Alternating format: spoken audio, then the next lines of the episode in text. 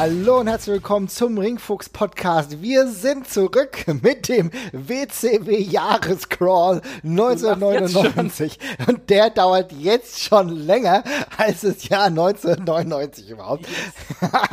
Aber es ist halt so, wir können das nur in homöopathischen Dosen überhaupt überstehen. Aber ich hoffe, ihr seid mit uns. Ihr macht das mit und wir sind heute am Start beim Great American Bash 1999.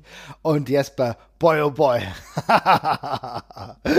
Super, ich freue mich. Schön, dass du da bist. Ja, ja, ich freue mich auch da zu sein. Über den Paper freue ich mich nicht so, aber das ist, das ist in Ordnung. Es ist ähm, die logische Konsequenz aus den Shows, die wir die letzten Male gesehen haben. Ähm, es passiert so einiges. Ja, auf jeden Fall. Bevor der Pay-Per-View überhaupt richtig losgeht, sehen wir Master P. Ein Zeichen seiner Zeit, damals richtig berühmt gewesen, offenbar. ich kenne ihn ja tatsächlich nur Ey, von der WCW. Master P, ohne Scheiß, Master P, Master P ist, ähm, ist no joke, wirklich. Also, mhm. äh, da möchte ich gleich mal reingrätschen, weil ich habe mir, das, hab mir das tatsächlich auch noch mal hier ein bisschen was rausgesucht zu Master P, weil mir geht's mhm. so wie, wie, wie du, ich kenne Master P, ich kenne von Master P oder kannte ich lang, längste Zeit ein Lied und das war dieses komische Ui, äh, was es auch mal in Deutschland irgendwie in die Charts geschafft hat. Das ist, glaube ich, Sehr sein gut. einziger, mhm. ja, sein einziger, sein einziger europäischer Hit quasi gewesen. Aber Master P ist wirklich ein sehr äh, fetter Producer gewesen mit einem riesigen Label, äh, Label mit dem No Limit Records, ja. No Limit Forever Records. Das ist wirklich ein riesiges Teil gewesen ähm, und da, also der, der war ein legit, eine legit Größe aus dem Hip-Hop-Business damals. Mhm. Jetzt kann man, glaube ich, vortrefflich darüber streiten, wie hoch die Schnittmenge zwischen Hip-Hop-Fans und der WCW damals gewesen sind. Ich würde vermuten, die war eher gering, aber unabhängig davon war das schon ein Star. Übrigens auch noch mit ganz, ziemlich viel Karriere nebenher. Der hat in der NBA gespielt, teilweise auch noch Preseason. Also zu dem Zeitpunkt, äh, als er in der WCW war, hat er gerade Preseason-Tryouts für die Charlotte Hornets und sowas gehabt.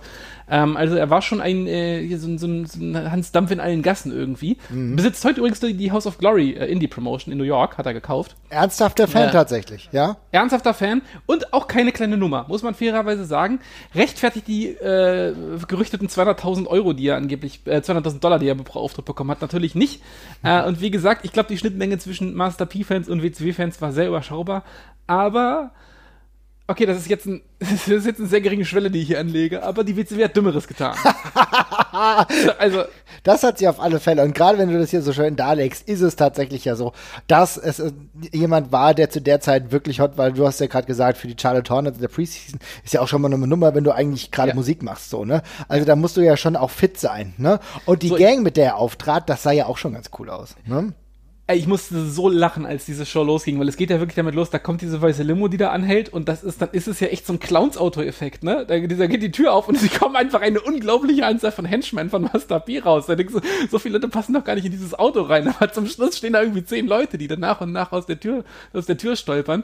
Äh, ja, und dann äh, schenkt der Kurt Henning, äh, Kurt Henning seine CD äh, der ihn aber nur verarscht, weil wir wissen ja alle, Kurt Hennig sagt, Rap ist Crap und er hasst diese Musik eigentlich und zerknirscht die CD und dann machen die No Limit Soldiers eine sehr äh, unmotivierte Jagd auf äh, Kurt Henning, also rennen wirklich im Schneckentempo hinter ihm her äh, nach dem Ausstoß ihres äh, Schlachtrufes, den ich jetzt gerade vergessen habe. Irgendwas wie Howdy Wowdy oder sowas. Mhm. Ja, ja. ja, ja, Und genau, ja. I'm a big fan. Bowdy, I'm all Bowdy Wowdy. und du ja. denkst, oh Gott, the whitest boy alive kommt hier gerade ja. um die Ecke, ja. Und du weißt schon, in welche Richtung es geht. Tatsächlich ein Segment, bei dem er ja sagen kann, okay, es hätte uns noch einigermaßen amüsiert. Ja, das ist jetzt also erstmal unproblematisch tatsächlich. Ja, ja auf jeden Fall. Nicht, nicht so wild. Ich wusste übrigens nicht mehr, dass in dieser Master P Crew, ich hatte irgendwie im Kopf, dass das vor allem seine seine, seine, seine, seine, richtigen Freunde gewesen sind, die er damit gebracht hat. Mhm. Aber da sind ja ziemlich viele WCW Powerplant Wrestler tatsächlich mit äh, reingeschmissen worden bei den No Limit Soldiers. Also irgendwie drei oder vier Stück sind tatsächlich Leute äh, aus dem WCW Powerplant. Ah, siehst du mal, okay. Und Brett Armstrong aus irgendwelchen Gründen. Vollkommen legit auf jeden Fall, ja. Total. Die no Limit Soldiers. Ja, naja. Gut, damit fängt das an. Eigentlich noch nicht so schlimm. Und dann geht's aber irgendwie weiter und wir sehen, ähm, eigentlich das, was wir in den Wochen äh, zuvor oder in den Folgen zuvor kritisiert haben, dass es eigentlich äh, oft der Fall ist, dass wir wirklich gar nicht eine Ranführung bekommen an das, was gerade so passiert. Das ist, muss man sagen, ist jetzt in dieser äh, Pay-Per-View nicht der Fall, denn wir bekommen lange Videostrecken, ja. Und ich frage mich die ganze Zeit, ich weiß nicht mehr, wie es im Original ist, weil ich das jetzt nur im WWE-Network geguckt habe. Ist es einfach so, dass die wahllos diese Sequenzen zusammengeschnitten haben von den verschiedensten, äh, von den verschiedensten Fäden und das nicht erklärt haben? Weil, also, also mir fehlt da echt so ein Overvoice, also ein Voice-Over tatsächlich, oder? Nee, das gab's, das gab's damals, glaube ich, tatsächlich nicht. Ähm, ich habe mir das in der Vergangenheit bei den letzten Pay-Per-Views, wenn mir das auch schon dann aufgestoßen ist, ja. mir die Originalaufnahmen angesehen, die gibt es teilweise noch bei YouTube, also auch aus dem Fernsehen abgefilmt oder vom Pay-Per-View quasi abgefilmt. Äh, und auch da fehlen die. Also das scheint nicht verloren gegangen zu sein, das scheint einfach nicht drin gewesen zu sein, tatsächlich. Das war einfach eine andere Art der Produktion ja, sehr seltsam. Also keine Ahnung, jetzt wo ich das gesehen habe, dann war das mit den keine Erklärung irgendwie doch nicht so schlimm, weil die Erklärungen, die man hier bekommt, sind teilweise auch sehr schlimm. Also diese Fehde von Savage gegen Kevin Nash, die sich da irgendwie gefühlt, also offenbar wochenlang einfach nur gegenseitig mit Kacke übergossen haben und sonst nichts mehr. Eine richtige Shitfehde, kann man sagen. Also, ja, ja nur mit, mit, Kacke überzogen oder mit Lippenstift angemalt. Das sind die einzigen beiden Sachen, die hier vorgefallen, äh, vorgefallen sind. Und dann eskaliert es aber gleich darüber, dadurch, dass Savage versucht, ihn umzubringen, indem er ihn versucht zu überfahren. Mhm. Ähm, ja, weiß ich nicht. Irgendwie so ein Schuljungen-Streit, wo keiner mehr aufhören konnte. Äh, aber das ist, das ist unsere Main-Event-Fehler.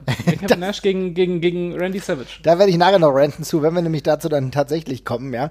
Aber es ist so, äh, wir sehen hier einen wahllosen Zusammenschnitt. Wir bekommen irgendwie schon einen Eindruck, dass gerade irgendwas passiert. Ne, was genau? Man weiß es nicht so genau. Und wir fangen dann aber auch wirklich an mit dem ersten Match.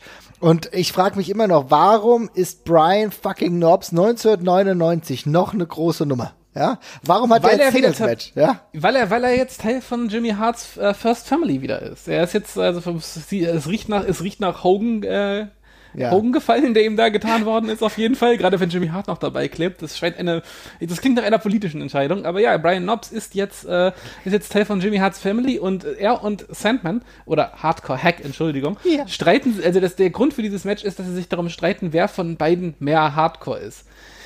Ich würde mal sagen, der, der mit Jimmy Hart rauskommt, ist es in aller Regel nicht. Also Wild Guess also, tatsächlich, ja. ja, also I don't know. Aber es ist, äh, ich meine, ich, ganz im Ernst, das ist zumindest eine simple, kurze Erzählung für ein blödes kleines Fun-Match und das geht per se erstmal in der Form in Ordnung als Opener halt. Oder nicht als Opener eigentlich nicht, da brauchen wir was Besseres, aber für irgendein, so für ein so ein Wegwerf-Match auf der Pay-Per-View-Card wäre das okay. Wenn das das schlimmste unserer Probleme wäre, wäre das nicht schlimm. Das ist genau das Ding. Aber genau, und ich muss auch sagen, ich meine, wir sehen ein Hardcore-Match, was ähm, auch wirklich bald ein Hardcore-Match wurde, nachdem es ja eigentlich angekündigt war als Singapore-Kane-Match, ja? ja? Das hat man relativ schnell sein gelassen. Ähm, das wollte Nobs nicht, der wollte sich auf die normalen Hardcore-Wege begeben. Äh, man merkt tatsächlich, dass Sandman sehr, sehr over bei den Fans ist. Ne? Also der kommt gut an. Tatsächlich, ja. ist crazy ja. eigentlich, ne?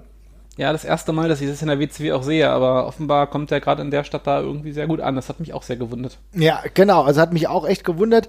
Ähm, die Frage, die ich mir dann immer wieder stelle, was will eigentlich Chastity so? Ja, die, äh, also äh, ich habe dann nochmal gegoogelt, also ihr, ja, ihr weiterer Werdegang war ja dann auch sehr mäßig, um es mal so zu beschreiben. Ich glaube noch kurz bei der XPW und ansonsten dann war auch nicht mehr gesehen. Ja, also ich weiß nicht, ob sie wirklich ein gutes Asset war für den Sandman, aka Hardcore Hack, aber gut, ne? Ja, ja. Ansonsten ist das alles nicht schlimm, das Match. Das nee. passt alles. Es ist der typische Late 90s Hardcore Brawl, wo einfach keine Sekunde Zeit verstreicht zwischen den einzelnen Waffeneinsätzen und dann geht's halt vorbei nach einem Singapore Cane Shot von, vom Sandman. Äh, danach kommt Joe Morris raus und sie verprügeln, äh, also er und Brian Knobs verprügeln, verprügeln dann noch den Sandman zusammen äh, gesehen, abgehakt, hat jetzt aber nicht wehgetan. Also auf jeden Fall mehr, als ich von irgendeinem Match mit Brian Knobs 99 noch erwartet hätte. Also fand ich das auch. war okay. Muss ja. man sagen. Also wirklich keine Ahnung, wie viele Sterne, das haben wir in den letzten Malen nicht gemacht, ja, vielleicht enthalten wir uns auch der Sternewertung, aber es ist auf jeden Fall so. Lass mal lieber lassen. es ist auf jeden Fall so, dass wir am Ende sagen, kein Drama. Ne? Gehen wir ja, weiter.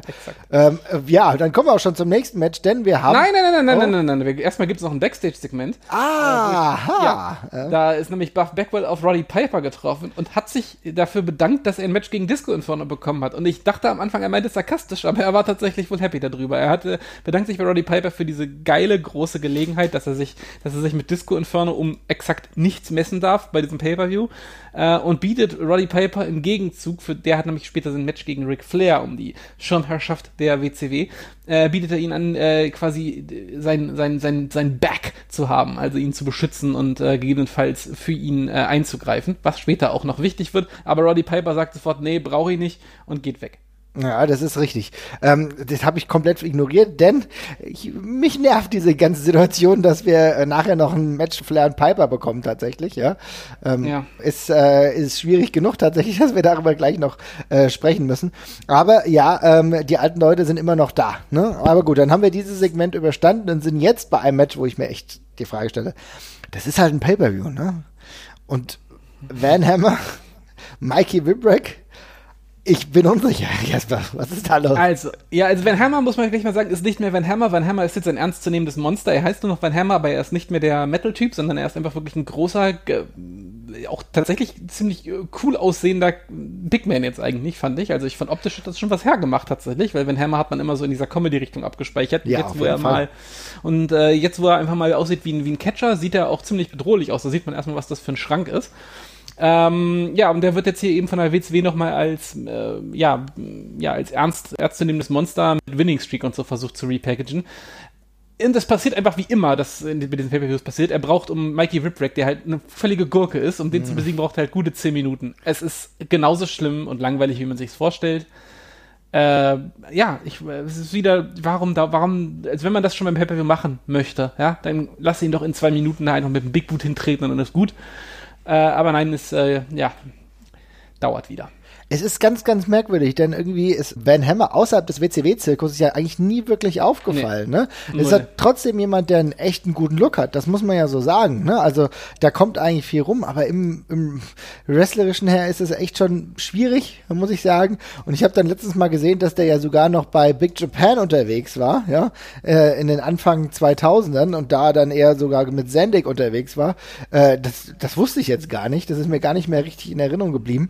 Ich muss aber sagen, irgendwie schade, weil der, der, der Look war irgendwie echt gut, aber es hat irgendwie so nicht mehr gereicht. Und so war auch dieses Match nicht gut, viel zu lange und die Buchrufe waren schon deutlich, schon nach beim zweiten Match. Ich kann es ihnen nicht verdenken. Ich meine, wer möchte das zehn Minuten lang sehen. Ich meine, es ist klar, wer gewinnt von Anfang an. Mhm. Mikey Whipwreck ist auch ein kompletter, kompletter Ergänzungscharakter in diesem ganzen Kosmos. Warum dauert das so lange? Aber ich, die Frage stelle ich jetzt, weiß nicht, wie, wie vielte Folge von WCW Crawl ist es? Die sechste? Ich stelle das jedes Mal wieder die Frage. Insofern, ey, ich nehme es einfach hin. Es ist natürlich scheiße. Äh, sie verlieren hier das Publikum, welches beim ersten Match dankenswerterweise noch ziemlich dabei war aber äh, das ist eine sich durchziehende Geschichte bei dieser ganzen, äh, bei, bei der WCW 99. Insofern abhaken und weiter geht's, würde ich sagen. Auf jeden Fall, abhaken und weiter geht's und dann, Es wird nämlich nicht besser. oh Gott, oh Gott, oh Gott. Es wird weiter schlimm, denn wir kommen zu einem Match Disco Inferno gegen Buff Bagwell. Und auch das dauert wieder dramatische zehn Minuten. Es geht, das reißt sogar die zehn Minuten Grenze. Aber was mich echt immer wieder wundert, Leute, die Menschen lieben Buff Bagwell. Also erstmal, die Menschen lieben Buff Bagwell. Es sind auch extrem viele Buff Bagwell äh, Signs im Publikum und überall. Also das sind, da gibt es schon einige Fans und die reagieren auch alle auf ihn. Und ehrlich gesagt, das Match ist gar nicht so furchtbar. Also es ist halt ein extrem Basic Wrestling Match einfach. Also wirklich ein, also das, das, das, ein amerikanisches Wrestling Match in a nutshell. So richtig schön stumpf einfach nur. Aber die beiden sind jetzt keine Vollkatastrophe, wenn man sie nur sowas machen lässt. Das können sie alle schon, das können sie beide ganz okay runterspulen, was da passiert. Mhm. Es ist natürlich für Fans wie uns sterbenslangweilig, aber die Crowd frisst es eben auch auf, was da passiert. Insofern ist das schon in Ordnung. Und äh, da kann man zumindest noch so in Schemen erahnen, warum man mal gedacht hat, dass Buff Bagwell vielleicht noch was Größeres werden könnte. Weil mhm. er ist echt over, gemessen daran, dass er in einem fucking Midcard-Match mit Disco Inferno steckt, wo es um nichts geht sind die Leute da ganz schön hinterher, muss ich sagen. Ja, auf jeden Fall das äh, gefällt denen, ja, und äh, gerade in diesem Mismatch, was du ja gesagt hast, ey, wer braucht denn Disco Inferno, ja? ja. Also, äh, ich, ich, ich weiß nicht, ich bin da äh, sehr, ja, also ich bin ja nicht indifferent, weil tatsächlich ist es so, dass mich Disco Inferno damals schon extrem genervt hat, ja, und das zieht sich auch hier wieder durch, aber wie gesagt, zehn Minuten, das Match war aber tatsächlich nicht wirklich gut und am Ende der Finisher von Buff Bagwell, der sah wieder ziemlich nach Fail Whale aus. Ja, das, äh ja. es ist kein, es bleibt dabei. Es ist, wir, wir sehen hier eine Aneinanderreihung von nicht so guter Matches tatsächlich, ja. ja. Da, da hilft halt relativ wenig. Aber gut, es ist ähm, schwierig. Aber weiter geht's, denn. Jetzt wird's besser. Es wird ein bisschen besser. Ja, dann erzähl doch mal, was wird besser? Ja, wir kriegen ein, wir kriegen ein äh, Match, es ist quasi eingebettet in den Kontext der Master P-Geschichte äh, mhm. äh, und dem, und dem Clowns-Auto äh, was wir vom, vom Anfang der Folge hatten. Ähm, Kurt Hennig und Bobby Duncan Jr. treten an gegen Rey Mysterio und Conan. Äh, wenn ich das richtig verstanden habe, ist der Hintergrund der Fehde tatsächlich nur, dass Kurt gesagt hat, er mag kein Rap und das können Rey Mysterio und Conan nicht auf sich sitzen lassen. Das geht nicht. äh, und darum, darum gibt es zu diesem, kommt es zu dem Match zwischen den äh, ja, Südstaatlern und den Filthy Animals. Ähm, das ist auch alles. Ich meine, es sind vier Leute im Ring, äh, von denen zwei sehr gut sind und die anderen beiden okay, würde ich sagen. Also sowohl Bobby Duncan Jr. als auch Conan sind jetzt beide keine Komplettausfälle, auch wenn ich sie beide jetzt nicht so wahnsinnig gerne sehe. Ähm, aber es sind halt sehr in, im Durchschnitt sehr kompetente Leute im Ring und das Match ist dann auch in Ordnung. Also es ist ähm, ein sehr mm, kompetentes Tag-Match, würde ich sagen. Ja. Äh, sehr langer Abschnitt, bei dem Rey Mysterio isoliert wird, ehe es dann endlich zu dem Hot Tag für Conan kommt. Das dauert eine ganze, ganze, ganze Weile, bis äh, das dann auserzählt ist. Das dauert auch wieder zu lange. Ähm, aber ansonsten ist das ein nettes Match. Das kann man so machen, das kann man so zeigen. Ähm, Bobby Duncan Jr. sieht irgendwie aus wie Hangman Adam Page, finde ich äh, tatsächlich bei der, bei der ganzen Geschichte. Es, äh, sieht äh, Stimmt, ja, auf jeden Fall. Exakt die gleichen Haare und den, den gleichen, den, das gleiche Outfit auch. Ähm, ja, und ansonsten, der Schluss des Matches ist dann eben davon geprägt, dass das in diese unsägliche Master P-Geschichte äh, eingebettet ist. Dann greift erst äh, Barry Windham ein und dann äh, greift ähm, äh, Swole, also das ist einer der Powerplant Wrestler, der in dieser Master P Crew steckt, äh, greift dann auch ein, wodurch dann äh, die Filthy Animals gewinnen quasi an der Stelle. Also mhm. jetzt wirklich nichts Bahnbrechendes, aber ich fand's in Ordnung. Ich fand's auch in Ordnung, will aber noch äh, dazu sagen, dass zwei ganz wichtige Punkte ja dabei waren. Kurt Hennig und Bobby Duggan Jr. kommen rein und äh, introducen ihren neuen Hit. I hate yes. Rap, ja. Und das war ja für mich tatsächlich ein krasser Aufwurf. also das ist echt immer noch, was ich aus 1999 rausziehe, ist so, ah, hate Rap. und, ja, und das Lied fand ich auch so schlimm. Und ich war eigentlich ja, ich war ja früher ein großer Mr. Perfect Fan, ne? Also yes. ich habe geliebt, ich habe gelebt und geliebt für diesen Charakter. Ich fand das alles mega geil. Und ich habe mich echt damit schwer getan, Kurt Hennig in der WCW in einer Zwischenrolle irgendwie zu akzeptieren, ne? Irgendwann mal irgendwie bei den Four Horsemen, was ich eigentlich ideologisch fast könnte man sagen, geil fand, aber das hat ja dann nicht funktioniert. Dann dieser NWO-Run, der ja auch eigentlich ein Haufen Scheiße war. Und dann hat er sich aber tatsächlich in der WCW mit seinem I Hate Rap-Ding äh, wirklich gut eingefunden. Und das war jetzt das Debüt für diese Theme, die ich immer noch manchmal höre, weil ich echt denke, okay, WCW hat viel Scheiße gebaut, aber man kann auch schon sagen, ja, auch wenn das jetzt alles gerade sehr schemenhaft erzählt ist, aber irgendwie ist die Idee mit der Fehde jetzt nicht so schlecht. Nee, es ist eine sehr, äh, eine sehr simpel erzählte Sache, aber die geht eben. Und wenn du halt ein paar Leute hast, die das komö komödiantisch tragen können, wie Kurt Hennig, ist es auch in Ordnung. Also ich meine, diese äh, West Texas Rednecks heißen sie, glaube ich, ist, die, ist der Name der Gruppierung, genau. den, den die da haben mit, also Kurt Hennig und Barry Windham, Kendall Windham und dann eben Bobby Duncan Jr.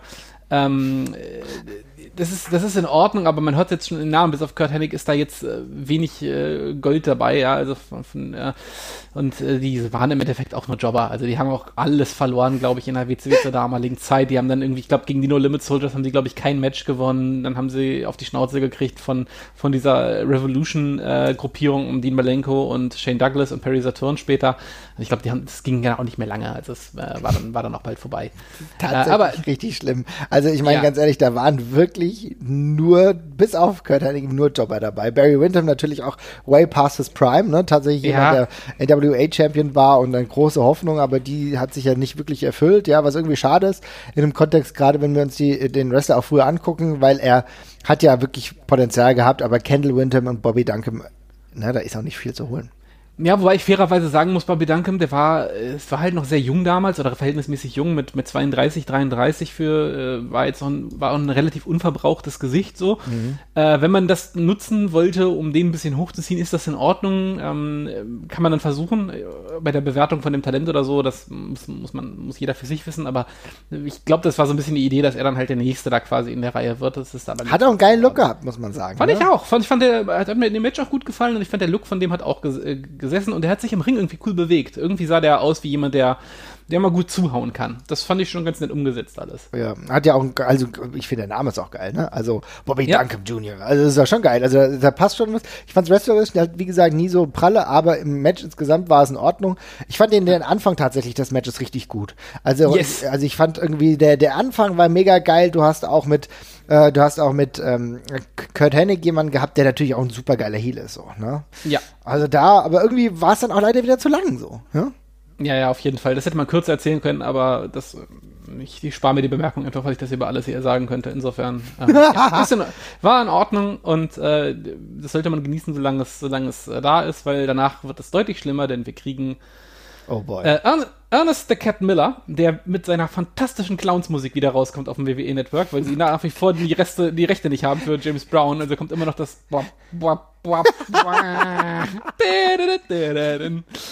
Fantastisch. Es ist so schlimm. Also wirklich unglaublich. Ähm, und ich äh, vergesse immer, ich, jedes Mal, wenn wir diese Show machen, vergesse ich, ob Ernest the Cat Miller Heel oder Face äh, ist. Und dann sehe ich das meistens erst daran, äh, was, was Sache ist, wenn sein, wenn sein Gegner reinkommt.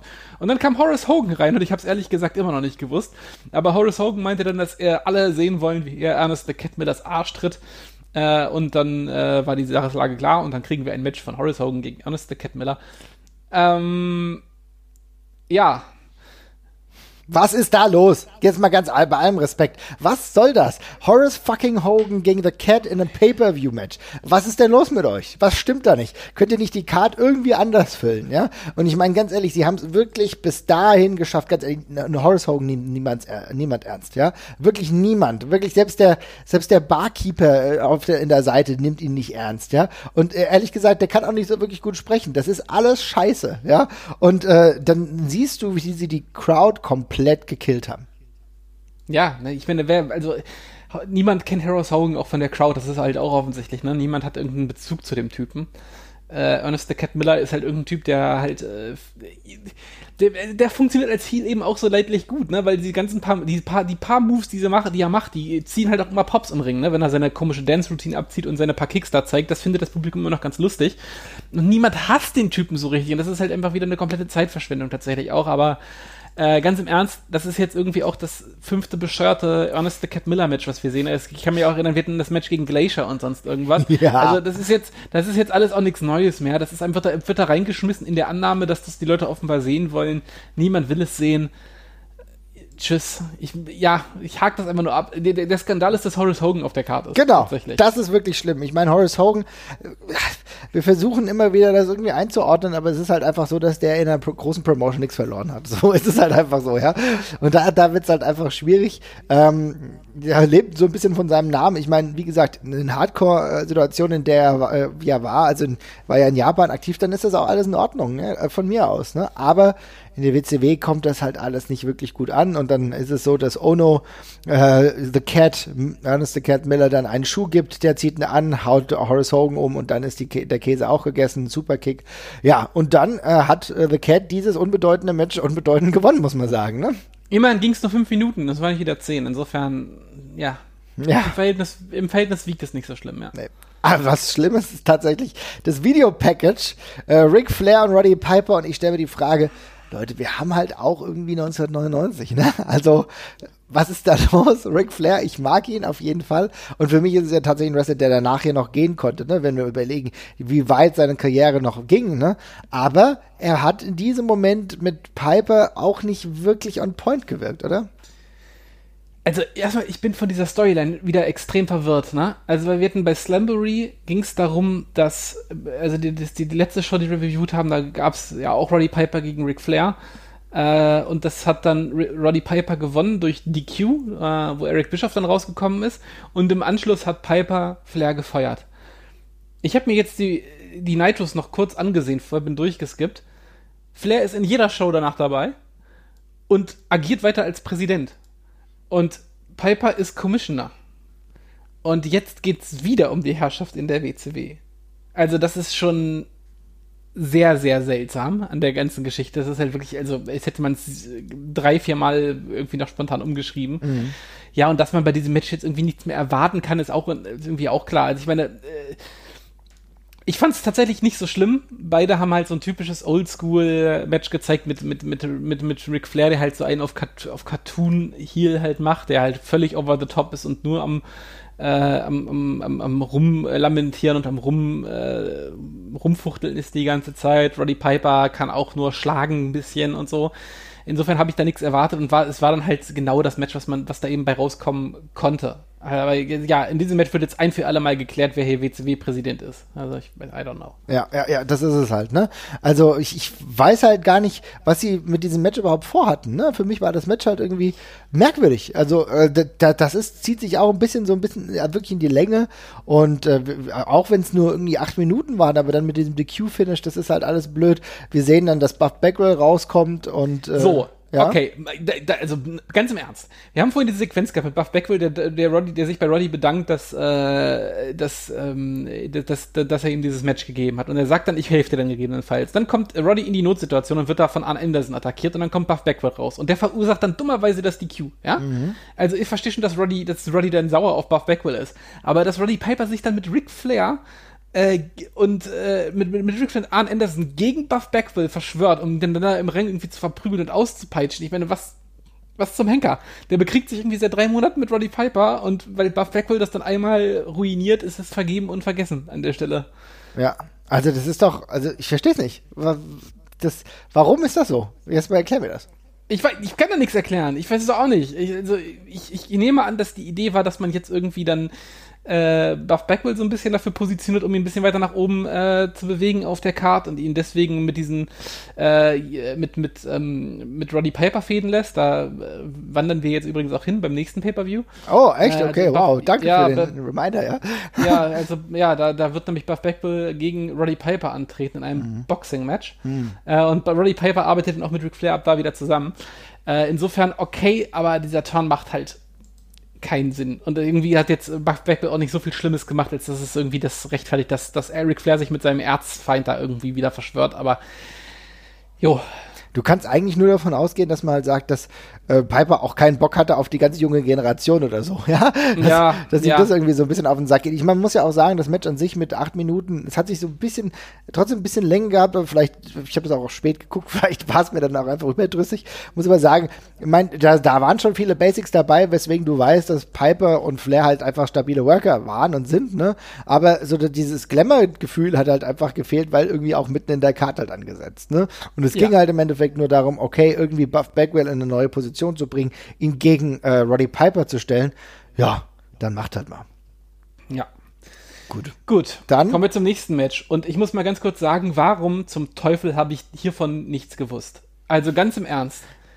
Das kommt ja völlig zu kurz in den ganzen großen WCW-Annalen bezüglich des, des, des Mistes, die da passiert sind. Das ist, also das ist ja wirklich fantastisch, was hier kommt. Also wir haben ein, wir haben ein Match zwischen Rick Steiner und Sting. Äh, und es ist als False Count Anywhere Match angesetzt und ich eigentlich geht es, glaube ich, nicht um den Television-Title, den Rick Steiner dabei hat. Äh, das wird zumindest, glaube ich, an keiner Stelle gesagt. Nee, ja. Äh, ähm, ja, und dann geht das Match los und es ist erstmal ein typisches Rumgebrawler. Also mm, ist ein bisschen seltsam, dass einer der wichtigsten Charaktere wie Sting sich halt mit Rick Steiner rumärgert, der halt einfach eine völlige Nullnummer ist. 1999, ja, ja. Ja, ja, und auch davor schon nie irgendwie Aktien hatte, abseits von dem Tag-Team mit, mit, mit, mit Scott Steiner. Aber das geht so eine Weile hin und her, ist nicht weiter schlimm und irgendwann äh, nach langer Zeit erbarmen sich die beiden dann endlich Richtung Backstage-Bereich zu äh, brawlen, wo direkt Tank Abbott lauert der äh, auf der Seite von Rick Steiner ist, äh, wie auch Scott Steiner, der daneben steht und ihn anfeuert. Und Tank Abbott choked dann quasi den Stinger aus erstmal. So. Mhm. Dann sind wir also backstage und äh, Scott Steiner, Rick Steiner und Tank Abbott haben Sting quasi bewusstlos gemacht und könnten, also Rick Steiner könnte ihn jetzt quasi pinnen. Aber das passiert nicht. Denn Scott Steiner oh geht kurz weg und kommt mit zwei Dobermännern zurück. Also zwei großen schwarzen Hunden, die er aufs Ding hetzt. Ähm, und das klappt so semi gut, weil die offenbar auch beide sehr verspielt sind. Ja.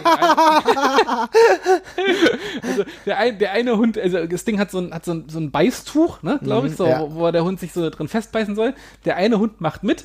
Äh, und äh, beißt einmal rein und bleibt dann einfach auf den Hintertatzen stehen und, und, ist dann so, ja, finde ich ganz nett so, was machen wir jetzt, Dinger? Und bleibt dann da so hängen. Und der andere Hund äh, hat offenbar ein Leckerli irgendwie gefunden, was in, was in, was in Stinks Kneepad steckt und zieht andauernd so ein bisschen, ein bisschen lustig am Kneepad rum.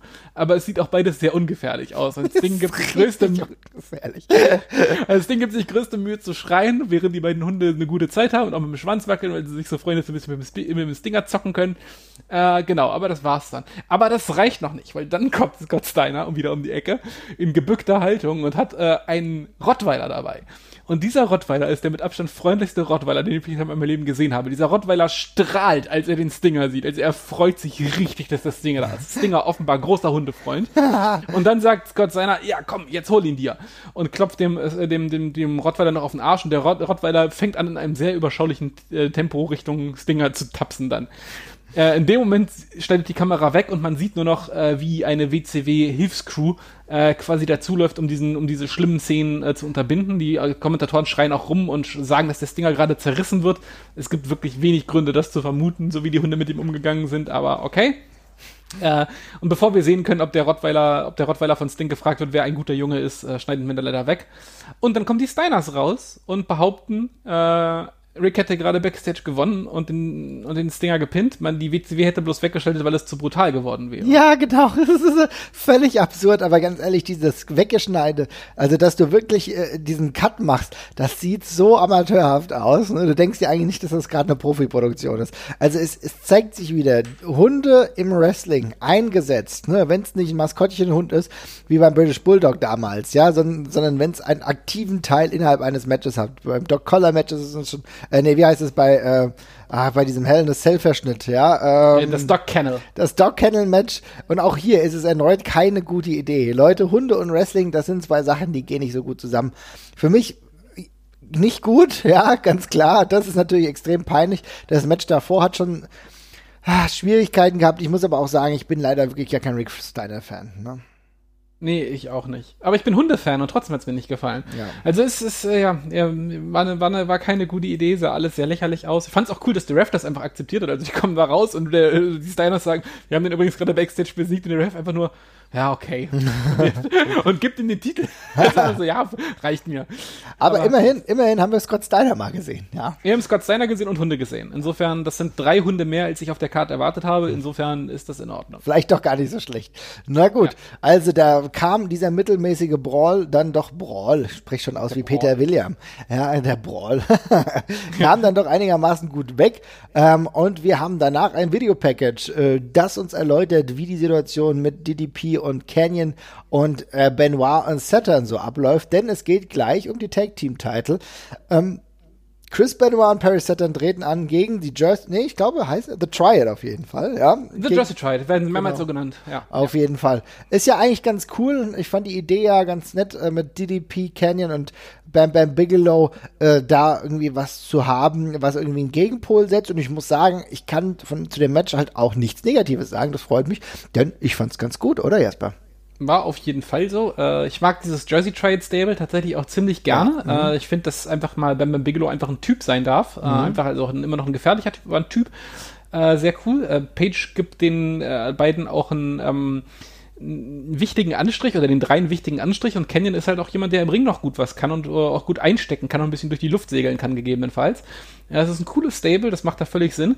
Ähm, ich glaube, das ist jetzt das dritte oder vierte Mal. Ähm, ich möchte meine Hand nicht für ins Feuer mhm. legen, ob es das längste Match war, aber ich glaube, es ist bei den letzten Interviews immer so gewesen, dass diese Tag Team Matches mit Benoit und Malenko oder Saturn eigentlich immer die meiste Zeit auf der Karte gekriegt haben. Und so ist es hier auch wieder. Es ist das längste Match des Abends mit 20 Minuten. Und wie du sagst, es ist ein super solides bis gutes Match. Ähm, dem Publikum ist es leider ziemlich egal. Ja, ähm, weil die waren zu dem Zeitpunkt schon komplett schau, ne? Das muss man die waren, sagen. Die, die waren komplett schau und ich glaube, sind wissen auch nicht so hundertprozentig, auf wen sie da wie reagieren sollen, weil so richtig heelisch agiert die Jersey Triad auch teilweise nicht. Ähm, äh, zumindest nicht in den Anfängen des Matches. Darum ist das alles ein bisschen bisschen wurscht, aber da sind super coole Sachen drin. Also da gibt's einen richtig geilen Hot Tag zu Perry Saturn, der dann äh, so eine richtig geile Offense-Sequenz bekommt, wo er auch eben zeigt, warum Perry Saturn geil ist, weil er nämlich eben einfach ist wie so ein Creative Wrestler, den man sich selber gebaut hat, der einfach alles kann. Irgendwie erst tritt er irgendwie zwei Leute mit irgendwelchen Karate-Tritts los, äh, weg und dann macht er irgendwie zwei richtig geile Suplessen, mit denen mhm. er die mhm. Gegner auf die Matte schickt und zum Schluss macht er dann irgendwie noch einen Top-Rope-Move. Äh, kriegt so einen richtig geilen Stretch von einer Minute, wo er richtig aufräumt. Geil, hat ähm, mir so gut gefallen. Das sind so ja. die Momente, wo ich dachte, ja, das ist geil. Das können die dann auch mal machen und du hast dann, du bist dann automatisch firm mit diesen Charakteren, weißt du? Total. Perry, Perry ist einfach geil so. Und dann mhm. kommt auch noch der, dann kommt auch noch der Hot Tag zu Benoit und der hat dann auch noch eine sehr formidable Sequenz, wo er reinkommt und irgendwie alles mit German Suplex, äh, mit German Suplex halt weghaut. Das hat alles, ist alles cool, hat Hand und Fuß. Ähm, 20 Minuten ist vielleicht sogar ein bisschen zu lange, aber äh, generell, wenn das Publikum hier drin gewesen wäre, wäre das eine richtig geile Sache gewesen. Finish ist dann ein bisschen blablaig, also auch ein bisschen mhm. doof erzählt, weil Perry ist dann irgendwie so halb verletzt und Dean Malenko kommt raus, um ihn zu stützen quasi und äh, das sieht alles ein bisschen ein bisschen clumsy aus, weil es dann irgendwie zum Schluss so aussieht, als würde Dean Malenko Perry Saturn zurückhalten, tatsächlich, während Benoit drin abgefertigt wird. Ja. Das war, glaube ich, nicht die Intention, ähm, aber es sah ein bisschen blöd aus. Und die Jersey Triad, äh, Triad gewinnt dann eben auch durch äh, illegale Shenanigans, weil sie dann eben äh, Benoit, also ich, äh, DDP greift, greift ein als illegaler Mann. Äh, während Bigelow ablenkt, äh, erwischt Benoit mit dem Diamond Cutter und zieht dann Canyon, der dann sogar den Pinfall holen darf, obwohl er halt auch, auch äh, tatsächlich äh, K.O. ist äh, gewinnen, gewinnen sie dann eben. Das ist sehr solide erzählt, das fand ich echt in Ordnung. Also ich fand die Heal-Arbeit von Canyon und auch von DDP halt an diesem Match halt sehr, sehr gut. Ne? Also ich ja. muss sagen, das eigentlich ist es ein ganz gutes Match, tatsächlich auch, auch wenn es jetzt nicht top äh, gerankt ist oder so, aber das ist ein ganz gutes Match, um auch gute Heal-Arbeit irgendwie mal zu erklären. Ne? Denn, ja, äh, auf jeden Fall. Weil du merkst halt, dass DDP, der ja eigentlich immer von Leuten äh, im positiven Sinne aufgefressen wird, weil DDP einfach einer der Stars war bei der WCW. Ne? Ja. Und äh, die haben immer einen Connect zu ihm gehabt. Aber das, er hat dann auch so gut als Ziel gearbeitet und Canyon hat auch ein bisschen Reaktion noch bekommen. Wie gesagt, das leidet alles darunter, dass du halt vorher so viele Shit-Matches hattest. Aber ich muss ganz ehrlich sagen, DDP war für mich in dieser Heel-Zeit nie cooler. Also ich finde, das ist, das ist für mich Peak DDP im positiven Sinne. Ja, auf jeden Fall. Ähm, auch übrigens sehr spannend, wie er den Switch umgelegt hat zum Heal-Charakter, mhm. äh, weil der irgendwie auf einmal wirkt er eben sehr sleazy einfach wieder und das ja. passt auch gut mit Canyon zusammen und dann hast du dazu noch als dritten Typen eben Bam Bam Bigelow, der so ein bisschen äh, der, der, der Muskel dieser ganzen, dieser ganzen äh, Vereinigung ist. Auch cool, dass die sich einfach alle als Tag Team Champions bezeichnen dann instant, ne? Also das ja. sind ja, die, sind zu dritt dann einfach Tag Team Champions und äh, wechseln auch die Titel munter hin und her das ist echt eine coole Geschichte und das ist auch ein guter, gutes Beispiel, wie man so eine Tag Team Division wieder aufwerten kann, indem man einen Star logisch da rein, rein verwebt. Fand ich echt gut. Also hat Spaß gemacht. Auf jeden Fall. Haben wir, fand ich auch. Äh, ich glaube, wir nehmen nicht zu viel weg, wenn wir sagen, das ist jetzt vielleicht schon das Match des Abends gewesen. Ja. Ne? Ja. Und äh, wie gesagt, absolut solide. Das ist WCW. Natürlich, die bekommen auch noch relativ viel Zeit. Tag Team Wrestling kann ja dann immer noch einfach gut funktionieren in der WCW. Deswegen eine schöne Angelegenheit. Aber wir müssen uns jetzt natürlich auch den Dingen widmen, die ja nicht mehr so gut funktionieren. Denn ja, wir bekommen mal wieder ein Videopackage. Ja, es ist mittlerweile genau das, was wir früher kritisiert haben, aber auch wieder ein wir zusammengeschnittenes Stück ähm, mit sehr viel Scheiße. Muss man ja ganz ehrlich sagen. Und ähm, ich bin mittlerweile nicht sicher, warum wir 1999 Kevin Nash gegen Randy Savage sehen. Ich weiß nicht warum. Ich bin, ich bin einfach, ich, ja, ich bin überfragt. Also vor allem, es ist, lässt sich aus den letzten Monaten auch nicht wirklich ableiten, warum Savage da auf einmal wieder am Main Event rumtont. Also Nash ist ja durchgehend positioniert als äh, der wichtigste Mann in dieser Promotion mit. Insofern ist das schon in Ordnung, aber Savage ähm, versprüht wirklich nichts mehr von dem, was er mal hatte im Ring zu dem Zeitpunkt. Da ist wirklich nichts mehr von da. Nash ist auch unglaublich immobil an diesem, in diesem Match, ja. das muss man auch mal sagen. Also der, ich weiß nicht, ob der irgendwie verletzt oder angeschlagen ist aber der bewirkt, bewegt sich echt mit der Geschwindigkeit von der Kontinentalplattenverschiebung die ganze Zeit. also es ist wirklich, sieht, also sieht auch wirklich nicht gut aus. Er sieht auch verkrampft aus. Ich glaube, ich glaube, ich, glaub, ich habe echt angeschlagen, so wie das aussieht. Weil so furchtbar ist es sonst mit ihm nicht. Aber die beiden sind einfach auf, auf jeden Fall nicht mehr in der Lage, irgendwie äh, so ein Main-Event zu führen, gerade zu dem Zeitpunkt. Ähm, und warum man dann auf die Idee kommt, das in dieser Form zu gestalten, das weiß ich wirklich nicht. Sie haben ja die Leute da mit, mit, mit, mit, ja. mit Scott Steiner oder mit Sting von mir aus oder mit Page auch, die du da alle reinschmeißen kannst. Aber das ist echt nix. Also die beiden gegeneinander zu stellen, ist wirklich ein. Also einer davon geht ja vielleicht noch, wenn du ihm irgendwie noch einen guten Mann an eine Seite stellst, mit dem er das Match hat. Aber beide zusammen ist eine Katastrophe. Es ist irgendwie strange, weil am Ende müssen wir doch mal ganz klar festhalten, die WCW zu der Zeit, auch wenn wir sie immer belächeln, hat Potenzial gehabt von den reinen Charakteren und von den Wrestlern her, eigentlich bei jeder Card, äh, bei jeder Show eine gute Card rauszuhauen. Also das wäre überhaupt ja. kein Problem gewesen. Wenn 99 da so rumgewuselt ist, dann, dann hättest du immer was Gutes machen können. Ja? Und du siehst es natürlich auch bei diesen wunderbaren, dass das, also dass vier so gute Wrestler davor in einem Tag-Team ähm, stecken. Ja, das ist ja toll. Da siehst du, die legen Wert auf die Tag-Team-Division. Ja, die haben die Jesse Triad, die haben Chris Benoit und Paris Saturn. Super. Aber da kannst du es weitermachen. Du hast immer noch Sting, der eigentlich on fire ist, der ein guter Charakter ist. Am Ende ist es sogar auch gar nicht verkehrt, wenn du mal einen Red Roddy Piper gegen Buff Bagwell machst. Klar, um ihn weiter zu positionieren, habe ich doch kein Problem damit. Aber alles, was da unten halt so stattfindet, ist halt irgendwie einfach schwierig und dann im Main Event die beiden und man muss auch sagen, dass halt äh, Randy Savage mittlerweile nur noch durch seine Körperstatur eigentlich irgendwie äh, imponieren will, ja. Also er ist noch mal muskulöser geworden, habe ich das Gefühl, noch mal braun gebrannte, aber halt bis auf seinen Elbow Drop kommt er halt auch, also drei vier drei vier äh, Spots äh, mit Schlägen und so, aber das ist an sich einfach langweiliger WCW Main Event Käse. Ja, exakt. Also das ist exakt das, was man, was man schon, also es, man sieht dieses Match, man weiß, wie es aussehen wird, dass es, dass es Quatsch wird mhm. und genauso zieht sich halt durch und da ist nichts Positives dran und dann zum Schluss gibt es halt noch die große Überraschung äh, mit Sid Vicious, der reinkommt und äh, eingreift und da haben wir gleich den nächsten, den wir nicht mehr sehen wollen. Also das ist ja ja, also fairerweise Sid Vicious sieht immer noch ein Superstar aus, wenn er dabei Mega. kommt. Also der sieht immer noch äh, abso abso absolutes, absolutes, absolutes Monster, aber ähm, äh, das ist jetzt nicht der, nicht die Injection, die dieser Main Eventer gerade braucht oder die Main Event Szene braucht auf die nächsten Monate. Ist ja auch tatsächlich ein bisschen dumm. Er kommt rein, ist ja an Seite von äh, Randy Savage und er, er sorgt dafür, dass es halt ein DQ gibt. Ne? Also ist halt auch also, also wenn du schon reinkommst und dich auf die Seite von Macho Man Randy Savage stellst, dann willst du ja nicht alles dafür tun, dass er nicht den Titel gewinnt, oder? Ja, eigentlich schon. Also ja. es ist im Endeffekt, das waren sieben oder acht Minuten kein gutes Match und ein blödes Finish dazu. Es ist irgendwie, es rundet die, diesen ganzen Pay-Per-View ab. Äh, und ich muss halt sagen, was mir da echt, echt wirklich negativ auffällt, ist halt die Tatsache, dass es auch immer sich, also gerade dieser Main Event sich nochmal nach Overbooking halt angefühlt hat, weißt du? Ja. Dass du da noch so viel reinhaust. Und hier, die können ja gar nicht mal sieben, acht Minuten ihr Ding irgendwie durchziehen, weil ja immer was anderes ist. Weil äh, du hast irgendwie Medusa, George George, die da rum und Miss Madness, hast auch drei Frauen, die da irgendwie rumwuseln, wo du auch die Frage stellst, ja, reicht dir jetzt nicht mal eine oder was ist jetzt der Sinn davon, ne? Abgesehen davon, dass halt ähm, zwei auch absolute Wrestlerinnen Wrestlerinnen sind, ne? Also Miss Madness und Medusa sind halt eigentlich auch äh, gelernte Wrestlerinnen, ne? Aber ja. naja, schwierig.